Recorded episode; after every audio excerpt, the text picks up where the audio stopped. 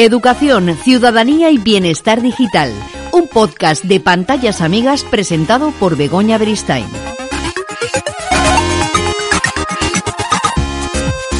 Hola, ¿qué tal? Bienvenidos, bienvenidas a este nuevo episodio de Educación, Ciudadanía y Bienestar Digital, el podcast de Pantallas Amigas. Hoy vamos a hablar de crianza y nada mejor que hacerlo con Mónica de la Fuente, fundadora y CEO de Madresfera. Es periodista, madre de dos y blogger. Vive conectando puntos, colaborando y aprendiendo. ¿Qué es Madresfera? Hablamos de una plataforma que reúne blogs de todo tipo, ideología y condición, pero con un elemento común, los niños y sus cosas. Además, como los creadores de contenido están por todas partes, recopilan blogs y podcasts sobre los temas que les gustan, la crianza, los niños, las niñas, la educación, la infancia, la salud infantil, la maternidad, la paternidad, las diferentes formas de entender la vida con criaturas. Podéis conocer y descubrir blogs y podcasts en su web, seguir las actualizaciones de, de tus blogs preferidos en la revista, en Twitter y Facebook, visitar el ranking semanalmente y si tienes un blog, apuntarte y participar en multitud de eventos, tutoriales, promociones y concursos. Además, se puede disfrutar de todos los números de Madresfera Magazine en una revista digital que amplía el universo de contenidos que se generan en una comunidad rica y amplia. Mónica de la Fuente acaba de publicar libro, acaba de publicar Adiós expectativas o la realidad y la verdad es que nos podemos sentir eh, rápidamente identificadas con este título eh, porque ya nos hacemos una idea de lo que nos puede ir contando cuando decimos lo de adiós expectativas, todo lo soñado o la realidad es lo que tenemos por delante. Mónica de la Fuente, ¿qué tal? Bienvenida al podcast de Pantallas Amigas. Pues mm, buenos días, muchas gracias por la invitación y un placer estar aquí para hablar de algo que me apasiona, que es este mundo de la infancia y el mundo digital. Fíjate, eh, Mónica, la crianza y sus laberintos, ¿no? Hablar de eso es tu pasión, lo haces desde tu propia experiencia también. Los años em, de crianza son muy complejos. ¿Tú crees que la tecnología ha facilitado o ha complicado un poco más la crianza? Tienes tiene ambos eh, reversos, ¿no? Y yo creo que por un lado lo que nos da, también por otro nos lo quita. A mí me ha permitido labrarme una carrera profesional, por lo tanto siempre estaré eternamente agradecida a este mundo de las pantallas porque me es mi forma de vida. Eh, conozco a casi toda la gente que conozco es a través del mundo digital y luego se han convertido en personas importantísimas para mí y en mi vida personal, con lo cual, ¿qué voy a decir? Pero es verdad que a nivel ya como madre y, e individual sí veo y percibo y soy muy consciente de los peligros y de las dificultades que como padres y como madres vivimos también con las pantallas porque eh, están cambiando cada día, están llenos de retos, de, de, evolución, cada día hay una actualización nueva, te obligan a estar pendientes eh, y, y estar constantemente informándote, actualizándote, porque nuestros hijos están en ese entorno y, y, es normal porque es igual que estamos nosotros, ¿no? Claro, claro, Mónica. Y además es que cuando estás en pleno proceso de crianza tienes tantas cosas en tu cabeza y tantas preocupaciones que lo rápido eh, que avanza la tecnología casi nos hace sentirnos, eh, no sé, eh, poco adaptados, ¿no? Sí. O poco capaces de enfrentarnos al mundo de la tecnología y decimos, buf, esto ya se lo enseñarán en la escuela. Pero claro, mm, ahí no podemos podemos hacer dejación de esta función, pero es como una cosa que a veces eh, se nos convierte en una carga también, ¿no? Total, y nos desborda, nos desborda. Yo veo muchas familias y padres, madres en mi entorno que se sienten desbordados por la última red social, por ejemplo, ¿no? Ahora ha salido otra. Pues no, no pienso meterme. Como que nos enfadamos, nos resistimos a esa novedad y, y es, al final es algo humano, ¿no? Es decir, no nos gusta, estamos en nuestro entorno en el que ya nos conocemos, nuestra zona de confort, pero esto ha sido así desde el principio de los tiempos, a nadie le gustaban los cambios, pero hay que adaptarse a ellos y es evolucionar o quedarte atrás. Y por el bien de nuestros hijos, pues tenemos amigos que hacer el esfuerzo de saber cómo funciona la última red eh, o, o, qué peligros tiene o estar al tanto de lo que les interesa por lo menos a nuestros hijos, nos guste o no. Sí, oye, creo que empezaste con Madresfera ya por el año 2011, hasta ahora, hasta el 2022. ¿Cómo ha sido un poco la evolución? ¿Qué has visto tú a nivel tecnológico? Eh, nos hemos empezado a preocupar más. Eh, el avance ha sido tan rápido, tan rápido que hemos tenido que ir avanzando a velocidad de vértigo. ¿Qué hemos aprendido? ¿Qué hemos ganado? ¿Qué hemos perdido? ¿Cómo ha sido esa evolución desde el 2011? Uf, eh, increíble. la verdad es que jamás hubiera podido imaginar allá por el 2011, además justo ahora en verano que empecé con el, con la idea de Madresfera, eh, que, que esto llegaría a convertirse en lo que es ahora. Es verdad que ha cambiado mucho cuando nosotros empezamos el blog los blogs siempre están, siempre iban a desaparecer, ¿eh? Yo empecé el La crisis del blog está desde el principio, desde que se iniciaron los blogs estaban en crisis. Sí, sí, sí, ya cuando habían empezado, justo nada más empezar, ya estaban muriendo. Y, y eso lo he vivido desde que empecé Madresfera, cuando ya había 300 blogs en el ranking, alguien, alguien que llevaba muchos años en la industria infantil me dijo, no hay más de 300 blogs en Madrid, o sea, de, de, crianza, ¿eh? No hay más. Y dije yo, bueno, pues si no hay más, pues ya está, nos quedamos en 300. Ahora tenemos casi 5.000. Fíjate. Es decir, eh, la vida, como dicen en Parque Jurásico, la vida se abre camino. y, al final todo va evolucionando. Evidentemente los blogs han sufrido y sufren un, un eh, torpedeo de, de nuevas redes, de nuevos formatos, los vídeos, TikTok, cambian los hábitos, la gente lee menos, pero lo que sí que sigue habiendo son ganas de comunicar y ganas de contar y ganas de compartir eh, algo que es, es, universal en esto de la crianza y de la educación, que es el sentirte desbordado, solo, sola, eh, y al final las madres, sea en formato post de Instagram, sea en formato blog o sea en formato TikTok, eh, intentan crear su propia comunidad y su propia red, que es, sigue siendo el propósito de Madresfera de allá eh, por el 2011, ¿no? Pero es verdad que implica un esfuerzo de cambiar formatos, ver lo que funciona ahora, ver cómo se comunica mejor. Y luego también a nivel de contenidos y de intereses, creo que estamos dándonos cuenta quizás de los riesgos que existen con Internet, es decir, hemos, eh, hemos compartido todo, lo contamos todo, creamos redes, eh, lo damos todo en Internet y ahora nos estamos dando cuenta de que quizás no sea tan, eh, tan positivo a veces compartir tantas cosas, sobre todo especialmente la vida de nuestros hijos y nuestras sí, Sí, sí. El famoso Sarentín, eh, que lo hacemos porque estamos tan orgullosos y orgullosos de nuestros hijos que queremos mostrárselos al mundo. Sin embargo, eh, pocas veces nos paramos a pensar en los peligros que eso les puede acarrear, ¿no? Y ahí sí que tendríamos que bajar un poco nuestro nivel de orgullo y pensar un poco en su seguridad, ¿no?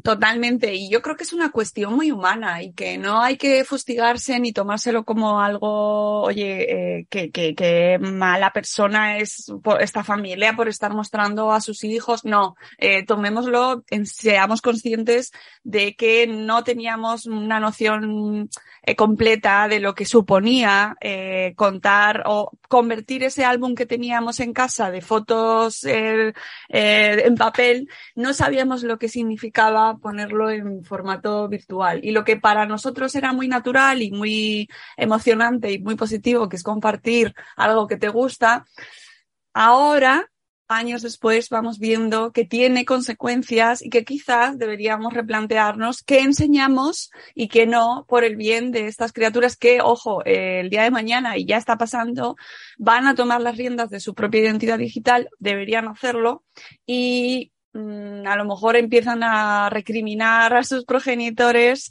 a ver sobreexpuesto ciertas facetas que, oye, que, que a lo mejor no son buenas, ¿no? O no son pues no son tan fantásticas como nosotros pensábamos en un principio, pero creo que es un proceso que estamos viviendo como sociedad y que poco a poco vamos entendiendo, ¿eh? es una cosa que no llega de un día para otro. Sí, y luego fíjate que eh, vemos familias que han convertido la crianza de sus hijos y de sus hijas en su negocio, ¿no? Eh, conozco otra compañera periodista que casi les llama los jornaleros, ¿no? A esos niños y niñas, porque casi están trabajando desde que son bebés, eh, porque son expuestos, mostrados. Y me contaban hace muy poquito el caso de una familia, una familia norteamericana, todos em, de raza blanca, guapos, rubios, estupendos, tenían tres hijos y los mostraban continuamente. Estaban haciendo negocio, ¿no? Con ese exhibir su vida familiar.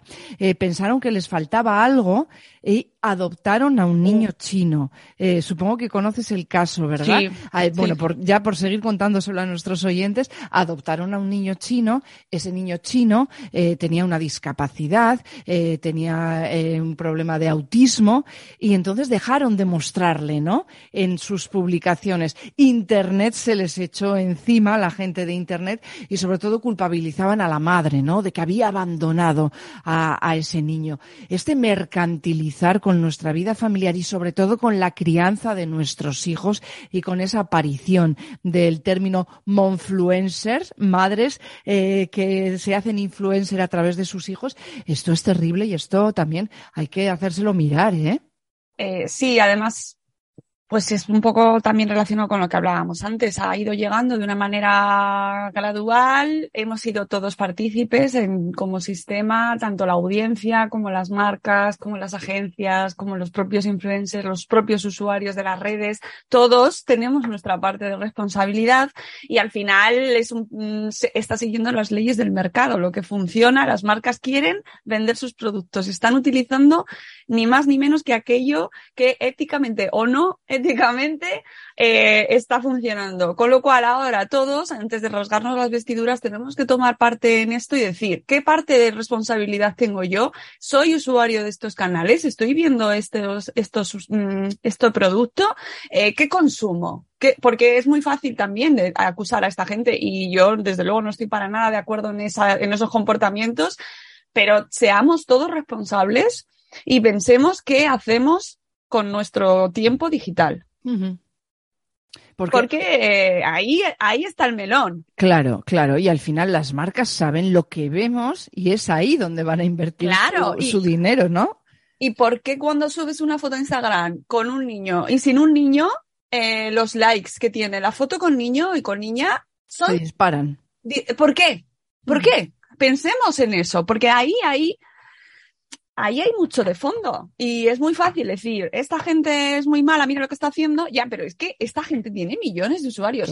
O sea, ¿qué está pasando? Es un fenómeno social, no creo que sea una cuestión individual solo, ¿no? Es decir, Mark, y, además yo estoy metida en esto y trabajo en este mundo y sé que las marcas piden muchas veces eso. Entonces tenemos que hacérnoslo mirar todos y, acabar entre todos con esa mercantilización, como tú bien decías, de la vida privada y sobre todo de, esta, de los niños que son personas y que tienen derecho a elegir su propia identidad digital el día que puedan hacerlo. ¿Tú crees que hay preocupación en las familias por esto? ¿O más bien al contrario, es decir, oye, pues igual es que al niño le podemos sacar rentabilidad también? ¿A ti se te acercan, Mónica, se acercan a Madresfera y plantean este tipo de cuestiones sobre eh, la crianza y el mundo digital? Mucho, sí, sí, sí, claro. Y además es que es una vía de ingreso muy fácil y muy jugosa. Y hay muchísima gente que ha visto ahí una vía de escape eh, rápida, fácil, accesible. Todo el mundo tenemos acceso a Internet, eh, o, casi todos, y es muy sencillo relativamente, lleva mucho trabajo, pero, eh, pero es relativamente sencillo crear ese tipo de cuentas y por eso hay tantas y están funcionando tanto. O sea que, por supuesto, hay mucho interés y también, a la vez que va creciendo el interés, también va creciendo la preocupación, afortunadamente, porque se están haciendo cosas que no se deberían hacer y que yo creo que se deben regular y que debe haber una ley y una regulación mucho más estricta para que, igual que se regula eh, otros contenidos audiovisuales en publicidad en tele o en prensa o en radio, en cine, se regule eh, el trabajo en redes sociales con los contenidos, las apariciones, qué productos se pueden hacer, qué contenido y qué apariciones con niños o con infancia se puede, se puede hacer, porque al final vamos a llegar a eso. Claro. El mundo de las pantallas, la verdad es que nos preocupa especialmente. Dicen los expertos que entre 0 y 3 años nada de pantallas, sin embargo, las usamos como guardería electrónica e incluso hay bebés muy pequeñitos que a los que vamos paseando en sillita y llevamos un adaptador para el móvil para que mientras pasean, en vez de ver los árboles y los pajaritos, vean una serie de dibujos animados, ¿no? Ay, esto también preocupa mucho. Sí, sí, la verdad es que yo esto ya la evidencia científica, que a mí es lo que me intento utilizar siempre para basar nuestras opiniones, eh, la evidencia científica nos está avisando, no se tienen que utilizar las pantallas en, esas edades, eh, cuanto menos pantallas mejor, pero es verdad también que luego eh, hay multitud de situaciones y lo que no tenemos que hacer es fustigarnos y eh, pensar que porque lo de repente esté mirando una pantalla ya vamos a... Mm, vamos a hacer adicto, ¿no? Exactamente. Entonces, por supuesto, sentido común, igual que utilizamos el sentido común para otro tipo de decisiones. Yo creo que en las pantallas también la gente más o menos lo va viendo. Lo que pasa es que, claro, es un tema muy candente, estamos todos inmersos en ellos y, y por supuesto, creo que como adultos, pues tenemos que ponernos muy firmes y ponernos a nosotros mismos también esos límites que luego les estamos exigiendo o queremos que se les exija a los niños. Y por supuesto, ser conscientes de la evidencia científica. Si eh, nos están diciendo que eh, de 0 a 2 lo suyo es que no haya pantallas, pues Mm, hmm. es que tiene todo el sentido del mundo. Entonces ahí sí que yo creo que además está muy extendido, se dice constantemente, pero bueno, es difícil. Sí, es difícil. Mira, cuando eh, a mí me suele dar bastante pena cuando voy a un restaurante y veo a los niños, a las niñas eh, que están pegados a la pantalla mientras los adultos comen, ¿no? Porque me parece que en la crianza esos momentos de reunirse para comer, para desayunar, para cenar, son muy importantes, ¿no? Porque en el resto del día estamos muy ocupadas y tenemos muchas cosas que hacer, pero ese momento hay que centrarse en lo que estamos haciendo, que es relacionarnos, ¿no? Con nuestros hijos e hijas. Ese momento sí que tiene que ser clave y tiene que ser de pantallas fuera. Claro, lo que pasa es que como dice María Zavala, eh, mi admirada María Zavala, eh, al final, ¿qué hay detrás de ese tiempo que se está utilizando en la pantalla? Es decir, ¿por qué al final estamos utilizando esa pantalla, le estamos dando esa pantalla? O sea, es decir, eh, nos centramos en la pantalla como el objeto odiado, ¿no? Y lo que tenemos que mirar es el fondo, qué, qué dinámicas familiares tenemos, eh, cómo empleamos nuestro tiempo, que no, que no quiero decir, y con esto que no se me estrese nadie, que tenemos que estar planificando constantemente nuestros minutos familiares, no, pero que tenemos que aburrirnos, que tenemos que tener tiempos de silencios, que no pasa nada porque miremos de repente al infinito, que, que seamos conscientes de qué hay detrás de eh, ese tiempo en el que el niño a lo mejor está solo y está utilizando la pantalla porque es lo que tiene más a mano y que si yo estuviese sola también lo haría. Es decir, que seamos un poco, que miremos un poco por detrás y veamos qué tiempo tiene el niño solo, qué tiempo está utilizando con adultos, cómo se utiliza ese tiempo, qué dinámicas hacemos, qué ocio tiene y veamos luego cómo se aplican ahí las pantallas, ¿no? Que a veces nos falta ese análisis un poco más de, más, más lento, porque lo fácil es, ya está el niño con la pantalla. Bueno, ¿y qué está haciendo ese niño? Porque a lo mejor lleva 12 horas estudiando o 12 horas con una agenda provechosísima y está media hora con una pantalla y a lo mejor está bien. Eh, Mónica, ¿qué es lo que más les preocupa a las familias? El uso de las redes sociales, que utilicen eh, la eh, tableta, por ejemplo, para jugar y que jueguen demasiadas horas, que puedan tener acceso a páginas donde alguien les pueda contactar y que tenga malas consecuencias ese contacto, que vean porno. ¿Qué es lo que más les preocupa a las familias? ¿Qué es lo que te trasladan de esto? Hay mucho, mm, mucha preocupación, o por lo menos es lo que me llega a mí, pero que al final me llegan las familias que tienen un poco más de preocupación sobre este tema, los que no les interesan ni, ni se acercan, ¿no? A Madre Espera o a lo que nosotros comentamos. Sobre todo es el tema de, de la, del abuso sexual, de los contenidos sexuales, de la pederastia, de, de, mm, bueno, pues personajes indeseables, delitos y aquellos contenidos que puedan llegar a, a convertirse en problemáticos para sus hijos, abusivos, que les pueda pasar algo. Entonces siempre nos vamos como al caso más extremo y la gente se asusta y se extrema y, o sea, y se, alarma con esos casos. Y por ejemplo, leyendo a Pablo Duchemont, a perito, un perito informático muy conocido que trabaja sobre estos casos y los divulga en Twitter, y que siempre nos quedamos con pues el ataque que han sufrido, que han sufrido ciberbullying, eh, este niño ha tomado esta decisión porque estaba siendo acosado. Y eso es lo que más preocupa, ¿no? Estos casos así como más llamativos. Pero dejábamos de lado, creo, la dinámica diaria de qué contenido ven durante el día, que si, por ejemplo, eh, usan tu móvil, el móvil del padre o de la madre, y con sus cuentas un niño menor que se hace mucho y entonces te dicen, no, bueno, pero es que está usando mi móvil, no está pasando nada. Claro, precisamente está usando tu móvil con todo acceso a, a cuentas adultas. Es decir, eh, no somos conscientes realmente de, de los límites, de las edades y de lo que pueden hacer nuestros hijos ahí, ¿no? Yo creo que ahí falta esa percepción completa del proceso. Eh, estamos hablando de muchas cosas que nos pueden resultar un poco como preocupantes, problemáticas. Sin embargo, y en Madresfera queda absolutamente reflejado la tecnología, las nuevas formas de comunicarnos, las redes, Internet, los blogs, los podcasts, todo esto también está facilitando mucho la crianza, ¿no? Porque está enseñando mucho, ¿no?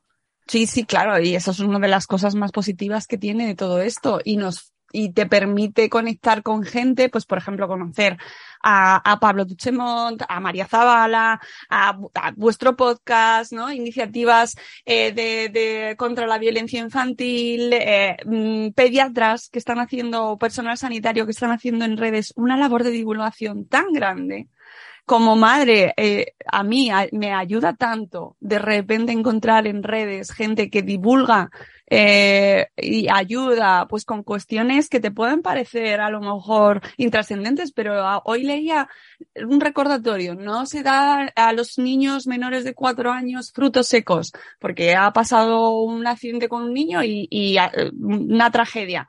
Oye, pues eso, ese dato hay muchas veces que es una cosa como muy cotidiana y que no caes en ello, pero de repente eh, la gente insiste, ¿qué hacer si hay un atragantamiento? Medidas de primeros auxilios. Hay tanto contenido de calidad en el Internet y, para las familias que a mí lo que me gustaría es que la gente se quedase con, filtrase bien, ¿no? Y que fuesen a las fuentes de calidad y que se, y que se aprovechase la labor de, curación de contenido que desde muchas cuentas hacemos para que el contenido que, sea, que, que leemos no sea el de una cuenta de TikTok random que te está hablando de salud mental, sino de un psiquiatra o un psicólogo o un personal sanitario que te está hablando con una fuente referenciada y que nos quedemos con ese contenido de calidad que nos ayude a criar a nuestros hijos sin tener a lo mejor que desplazarte a un centro de salud o a o buscar en persona a ese profesional. Y es muy importante eso que estás diciendo porque todavía quedan familias en las que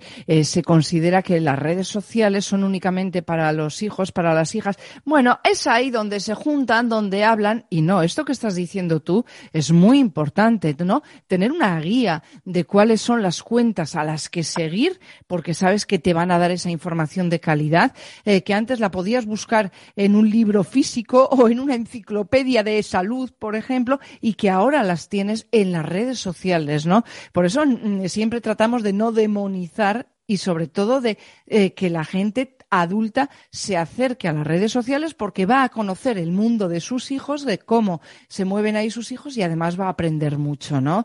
Y bueno, nos decías antes eh, que hay más de 5.000 eh, blogs de crianza, ¿no? Y ahí hay mucho contenido de calidad al que seguir y, con contenidos tan que pueden parecer tan intrascendentes como, por ejemplo, qué hacer en verano ahora en casa con los niños. Claro. No, ahora con la pandemia hemos vivido cómo nos han salvado la vida eh, blogs de manualidades o de recetas, de recetas para hacer en casa ese pan casero que hacíamos y, recetas para hacer con niños. Hay tanto contenido tan bueno y es como acercarnos a la biblioteca eh, que tienes de confianza tu librero, tu bibliotecario, tu bibliotecaria, y le preguntas, oye, estoy buscando un libro sobre esto y sobre tal. Bueno, pues acercaos a, a las redes a aquellas personas, que hay mucha gente que hace ese trabajo y de filtrar, de curar, de recoger gente que lo comunica bien y eh, aprovechar, porque es que es un contenido gratuito en muchas ocasiones, eh, curado, eh, mm, con evidencia científica, ¿no? Y todo eso es eh, una cantidad de información que yo creo que no somos conscientes de la, de lo valioso que puede llegar a ser y que además nos ayuda a eh, filtrar aquella desinformación que existe y muchísima, ¿no? Y que tenemos que aprender a diferenciar para ayudar a nuestros hijos a que también eh, sepan diferenciar lo que es una información contrastada de lo que no. Eh, hace poco leía a un experto que decía que ya en las escuelas se está empezando a utilizar demasiado la tecnología. ¿A ti cómo te suena esto? Porque yo mm, cuando leí ese titular me pareció que podía llegar a tener razón, ¿no? Eh, que em, no podemos basarnos solo en relacionarnos a través de lo virtual, ¿no? Que todavía ese sentarnos en un corro y hablar tiene que ser muy importante, ¿no? Claro, lo que pasa es que ahora mismo hablamos en muchas ocasiones desde la opinología. Es decir, yo tengo desde mi contexto y desde mi background, puedo opinar que se está usando mal la tecnología en la escuela, pero es que realmente no, eh, ¿sobre qué me baso? ¿Qué estudios? O sea, yo quiero opinar sobre este tema cuando me den datos reales de, por ejemplo, hay un equipo de investigación en Valencia, en la Universidad de Valencia, eh, que investiga la diferencia entre leer en tableta y leer en papel. Entonces, a mí eso me parece un trabajo fundamental que hay que hacer, pero que lleva tiempo, esfuerzo, recursos, eh, lectura sosegada, ¿no? Y, y, es, y tiempo, sobre todo tiempo, ver qué, qué, con qué aprendemos mejor. Eh, leyendo en pantalla o leyendo en papel. Una cosa tan simple y tan, con un debate tan frío como ese, ¿no? Pero que es fundamental porque si tenemos claro dónde se lee mejor o qué se lee mejor o qué se aprende mejor o cómo, en qué condiciones, podríamos seguir ese debate de, oye, eh, ¿se está usando bien o se está usando mal? Porque eh, no, no podemos caer en el antes se enseñaba mejor porque solo se enseñaba en libros, porque todos sabemos que ha habido gente que no ha aprendido nada porque no se ha enseñado bien y ha habido gente que sí, y a lo mejor hay que ahondar en por cómo se enseña en digital, cómo se enseña en papel y buscar la conjunción de ambas, pero evidentemente basado en estudios, datos, investigaciones, y eso requiere mucho tiempo. Es que no lo, saberlo ahora, eh, igual que si sabemos que de 0 a 2 no pantallas, guay, pues ya lo sabemos sigamos avanzando y sigamos viendo. Y luego, y, todo lo demás, pues con cautela, sin dejarnos llevar por el acaloramiento de los debates de, no es que a mí me encanta el papel, yo no quiero pantallas digitales. Bueno, pues que a lo mejor lo están haciendo muy bien en ese centro escolar y en el otro, el de al lado, no. ¿Y es el problema la pantalla digital? No. El problema es que no se está haciendo con la metodología adecuada o los tiempos adecuados o las edades adecuadas. Sí, eh, fíjate, decíamos antes que eh, lleváis desde el año 2011 trabajando en Madresfera. Eh, los niños, las niñas del 2011 son muy diferentes a los del 2022, porque como ha avanzado todo tan rápido, ¿no? Y avanza la forma de relacionarnos, de, relacionarnos, de informarnos, de comunicarnos, ¿ha convertido a los niños, a las niñas en diferentes a los de hace 10 años únicamente o no? Pues no, no, no, no lo creo, no lo creo, sinceramente. Creo que el contexto cambia, efectivamente, pero que la, a la hora de la verdad, ¿qué necesidades vitales tenemos y tienen nuestros hijos? Las mismas. Que una familia esté con ellos, la presencia de sus padres y de sus madres, el tiempo que pasamos con ellos y cómo lo empleamos, cómo los tratamos, el trato a la infancia. ¿Sigue siendo necesario un buen trato eh, ahora, igual que era hace 11 años? De la misma manera. ¿Que el contexto ha cambiado? Pues muchísimo. Pero sinceramente yo creo que hay cuestiones universales que siguen estando de la misma manera eh, antes y están ahora. Efectivamente cambia todo mucho y el contexto también y tenemos que adaptarnos a él. Pero para mí el buen trato sigue siendo la prioridad. Esa es la clave, ¿no? Buen trato en el mundo real, en el mundo virtual y en todos los mundos. Hacíamos eh, al arrancar esta charla una, una radiografía rápida de lo que es Madresfera, pero queremos que Mónica sea también eh, quien nos presente a su criatura, ¿no? Porque ella es madre de dos, pero eh, también Madresfera es su criatura. Bueno, pues Madresfera es que al final se ha convertido en un punto de encuentro de, empresas, de anunciantes, de gente que comunica, de comunicadores desde diferentes entidades, diferentes redes, con todo lo abarcable dentro de la infancia y todo lo que nos interesa, con ese buen trato, con esa preocupación por el bienestar de la infancia en el centro, ¿no? Y luego ya desde ahí pues mm, podemos hacer de todo y comunicar de todo desde el podcast, desde las redes, desde los blogs y eso es Madre Esfera y ahí estamos evolucionando también con los tiempos, viendo qué es lo que hace falta, cómo, hacia dónde podemos ir y qué necesidades son las que se pueden ir cubriendo dentro de, la, de nuestra audiencia, ¿no? Y qué, qué, qué, quieren saber los padres y las madres hoy en día. ¿Y qué quieren saber? Uh. Así, en dos titulares. Pues yo creo que una de las principales preocupaciones es cómo sacar más tiempo para pasarlo con los niños y cómo aprovechar bien ese tiempo. Tenemos muy poco tiempo o pensamos que tenemos muy poco tiempo. Yo creo que el tiempo es la clave. Sí, sí, sí, sí, sí. Mira, fíjate, ahora que se habla tanto de esa famosa gran dimisión de gente que deja su trabajo, incluso ayer veía eh, que dejar el trabajo es casi una de las nuevas modas, ¿no? Eh, porque queremos tener eh, más tiempo para nosotros y queremos trabajar de otra manera. Todo eso al final se reduce a, a que lo que queremos es tener tiempo, ¿no? Para dedicárnoslo a nosotros mismos y desde luego también a nuestros hijos y nuestras hijas, porque sabemos que con ese tiempo, cuando ese tiempo es de calidad, eh, la educación siempre es mucho más positiva, ¿no? Sí, sí, aprovechar el tiempo eh, incluso para aburrirte, pero tu tiempo y utilizarlo tú con tus hijos, con tu familia, de la manera que tú consideras oportuno, mejor y, y, disfrutarlo plenamente, ¿no? Pero que no nos lo roben porque tenemos muchos ladrones de tiempo en nuestro entorno, incluso el trabajo, ¿no? Que le dedicamos una jornada eh, alocada y totalmente sin raciocinio absoluto y entonces recuperar ese tiempo para, para dedicarlo a nuestros hijos, que es lo que necesitan tiempo. ¿Auguras que dentro de poco tiempo eh, lo digital no va a ser una preocupación porque ya estará tan absolutamente interiorizado eh, que ya dejaremos de decir es que las redes son peligrosas y tendremos que estar lanzando el mensaje de que, bueno, tienen sus riesgos, pero desde luego tienen también muchas bondades? ¿Habrá un momento en el que dejemos de lanzar este mensaje? No lo creo. porque viene, viene el metaverso, ¿no?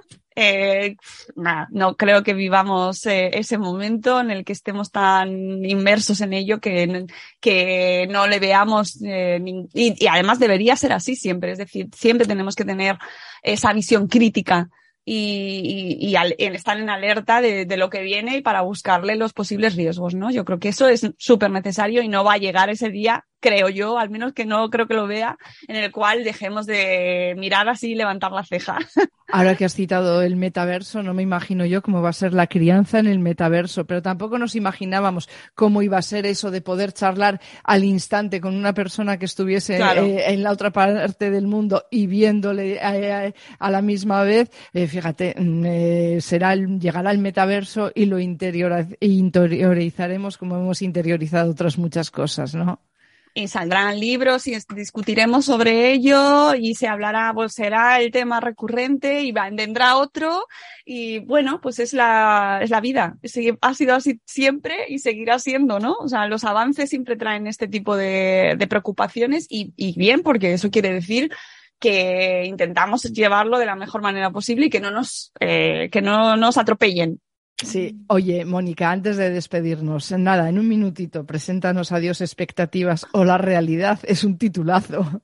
Por favor, es que estoy, ¿qué voy a decir de mi criatura pequeñita? Pues que recién nacida, sobre todo, que es un libro sobre crianza y embarazo y maternidad y mmm, con mucho humor, mucho, mucho humor. He intentado reflejar mis propias experiencias y mis propias reflexiones sobre este mundo de estos 11 años que llevo viviendo en Madresfera y 13 como madre y, y, que no es un libro ni es una guía de maternidad ni es una guía de consejos porque de eso hay mucha que ya está muy escrito y hay un montón de gente maravillosa que lo hace sí referencia a muchísima gente experta para que la gente le pueda los, lectores lo puedan consultar pero sobre todo es una invitación a pasarlo bien a reírse a desdramatizar la maternidad que yo creo que ya se está haciendo pero que desde mi punto de vista se puede ir reflexionando sobre ciertas cosas y a eh, abrazar el caos que es la reflexión ahí que está de fondo, y a entender que la maternidad, como todo en esta vida, tiene sus luces, sus sombras, y que hay que intentar, bueno, pues eh, abrazarlo todo y sacarle, intentar sacarle lo positivo a todo lo que vivimos porque es una etapa muy bonita, muy intensa, pero que se tiene que disfrutar para poder, bueno, pues pasarla de la mejor manera posible. Hay que dar la recomendación, nuevo libro de Mónica de la Fuente, Adiós expectativas o la realidad.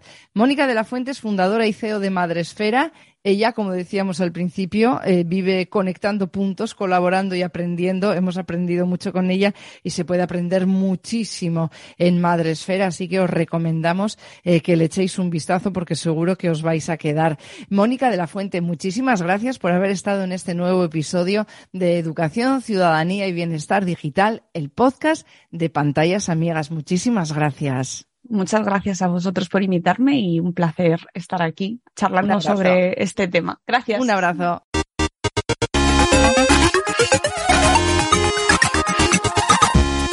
Educación, Ciudadanía y Bienestar Digital, un podcast de pantallas amigas presentado por Begoña Beristain.